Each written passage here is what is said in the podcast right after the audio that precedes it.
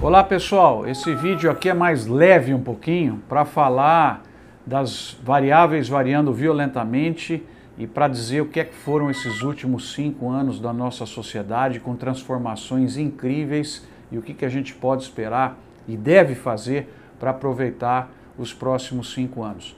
Nós vamos lembrar na história esse período 2018 a 2022 ou faz um recorte um pouquinho maior com essa invasão da digitalização, com a questão da tecnologia, com o conhecimento disponível do lado bom.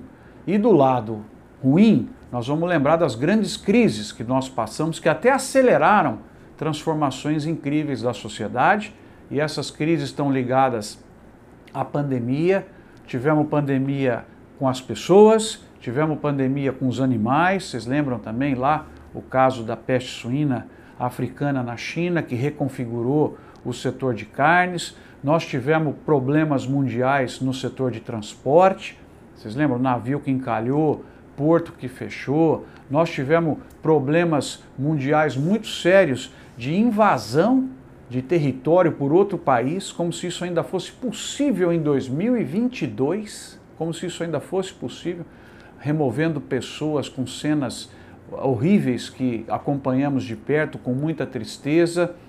Isso tudo fez com que a administração de empresas, a estratégia se reconfigurasse. Nós estamos passando por um momento de transformação geopolítica e econômica da sociedade que nós não sabemos ainda como vamos sair dessa situação que está aí. Fora os desastres naturais de seca, enchente, tsunami e outras coisas que nós vimos. Então, eu que ensino administração, sempre pregava que políticas just in time, de estoques mínimos, eram mais eficientes. Hoje nós estamos vendo que não. Nós tivemos problemas e nós estamos vendo os países buscando alternativas, buscando produzir.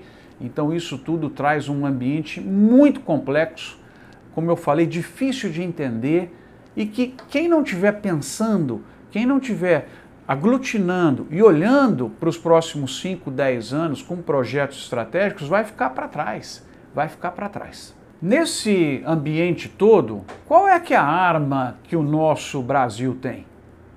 Quando vem uh, situações de guerra, todo mundo fala que precisa ter uma corrida armamentista, que precisa ter isso, precisa ter bomba atômica tal. Bomba atômica do Brasil é a nossa produção de comida. Esse é o nosso valor principal para o mundo. E quem produz comida, quem é a cozinha do planeta, o restaurante do planeta, a fazenda do planeta, a indústria de energia renovável do planeta, merece respeito e terá respeito. Então o Brasil deve investir cada vez mais para que a gente aumente as nossas participações no mercado internacional. Olha que interessante hoje, o Brasil lidera com 80% das compras mundiais o setor de suco de laranja. O Brasil lidera com 54% do mundo e nós vamos para 66%. Nós vamos ter dois terços da soja importada pelo mundo em 2030. O Brasil lidera hoje com 46% a importação mundial de açúcar. Pode chegar até 2030 a 60%. O Brasil também lidera hoje com 33% as compras mundiais de frango. Um em cada três frangos comprados pelo mundo vem do Brasil. E dá para chegar em 35%, 40% até 2030. O Brasil lidera também o café há muito tempo, com praticamente 30% do que o mundo compra. Também dá para chegar a 35%, 40%. O Brasil também lidera, incrível, a carne bovina. Um em cada quatro bifes comprados pelo mundo vem do Brasil, 25%.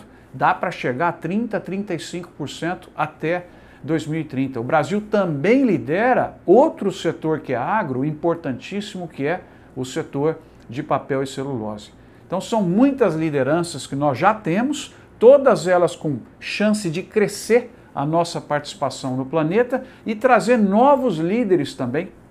Eu confio que o algodão e o milho, o Brasil também vai liderar até 2030. Então veja só que conjunto incrível de produtos que o Brasil tem, fora a nossa produção de carne suína, que não lidera o mundo, mas também ajuda bastante na questão de exportação, fora a nossa produção de lácteos, a produção de arroz, a produção de feijão, culturas que são mais para o mercado interno, a nossa produção de frutas, que pela primeira vez ultrapassou um bilhão de dólares em vendas e tem chances brutais, a nossa produção de hortícolas, eu estava analisando, a gente fala muito de China, fala muito de Ásia, do crescimento nesses mercados, mas eu estava analisando números recentes dos Estados Unidos. Vocês sabem quanto que vai aumentar a importação de produtos do agronegócio nos Estados Unidos nos próximos 10 anos? Vai aumentar 120 bilhões de dólares. Só lá. E o que o Brasil vendeu o ano passado em todos esses produtos para o mundo todo foi 120 bilhões de dólares. Então vejam só quantas oportunidades nós temos para consolidar a arma do Brasil, que é a comida. Ninguém vai destruir a cozinha da própria casa. Então essa é a ideia que nós estamos colocando aqui. Mas isso não vai ser fácil. Esse crescimento não vai ser fácil, porque o que é que a gente viu nesses dois últimos anos que me preocupa muito? Uma explosão dos custos de produção impressionante. Nós vamos ter que olhar isso com calma, ver alternativas. Nossa área de pesquisa e desenvolvimento vai ter que trabalhar muito para poder gerar inovações, desde a área genética, desde as startups, na área de fertilizantes, biológicos, biometano, agricultura circular, todo tipo de coisa que nós podemos fazer para construir margens e atacar, no bom sentido, o crescimento do mercado mundial de alimentos, porque tudo é morro acima. O planeta precisa, por ano, de 40 milhões de toneladas a mais. Para vocês terem uma ideia, de grãos. Vocês terem uma ideia, o Brasil vai fazer esse ano, uma pena, né? A gente perdeu muita produção por causa do clima. Nós vamos fazer provavelmente 120 milhões de toneladas de soja. Então vocês vejam só que coisa interessante. A cada três anos, o planeta precisa de um volume de grãos equivalente ao tamanho da safra de soja brasileira. Então nós temos área para crescer, nós vamos bater lá na área de pastagem degradada com os nossos grãos, pedir para eles um milhão de novos hectares por ano nessa área, com sustentabilidade, com preservação, para fazer esse grande crescimento que está à disposição da sociedade brasileira, que é se consolidar cada vez mais como fornecedor mundial sustentável de alimentos, bioenergia e outros agroprodutos. Para isso também tem outro vídeo aqui que falamos, o cooperativismo é fundamental e é fundamental pelo cooperativismo nós aglutinarmos a oferta internacional. Temos um menor número de empresas vendendo volumes maiores de forma conjunta para poder chegar nos mercados, chegar nos países asiáticos com infraestrutura, com serviços, sendo o melhor fornecedor do planeta. Isso está na mão do Brasil, porque o Brasil tem indicadores de competitividade, tem um sistema associativista, tem um sistema universitário, tem um sistema de educação, tem escala, preocupa muito o custo de produção. Vamos ficar de olho nisso, para conseguir atuar e, e, conquistar esses mercados cada vez mais. Quanto mais exportação, e aqui eu nem estou falando dos produtos ainda, que nós temos uma avenida imensa para crescer, que é o alimento já pronto, embalado, que é o serviço, o pagamento por serviços ambientais, a exportação de máquinas, de vacinas, de biológicos, tudo isso daí que também é agro, está extremamente aberto para a sociedade brasileira, desde que sejam produtos competitivos, produtos que promovam margem para quem está comprando é, isso aqui do Brasil. Então a chance é muito grande para esse desenvolvimento nos próximos anos. Mas o que é que nós precisamos fazer? Agora e eu concluo com essa mensagem para vocês. Nós precisamos, nesse ambiente de intensa reconfiguração política, econômica do planeta, precisamos planejar. E o Brasil vai passar, agora no ano de 2022, por uma eleição. Então, eu diria não à polarização e sim ao planejamento. Vamos cobrar das candidaturas os planos estratégicos para cada um dos setores do Brasil. É isso. Candidato A, B, C. Qual é o seu plano estratégico para o setor de saúde?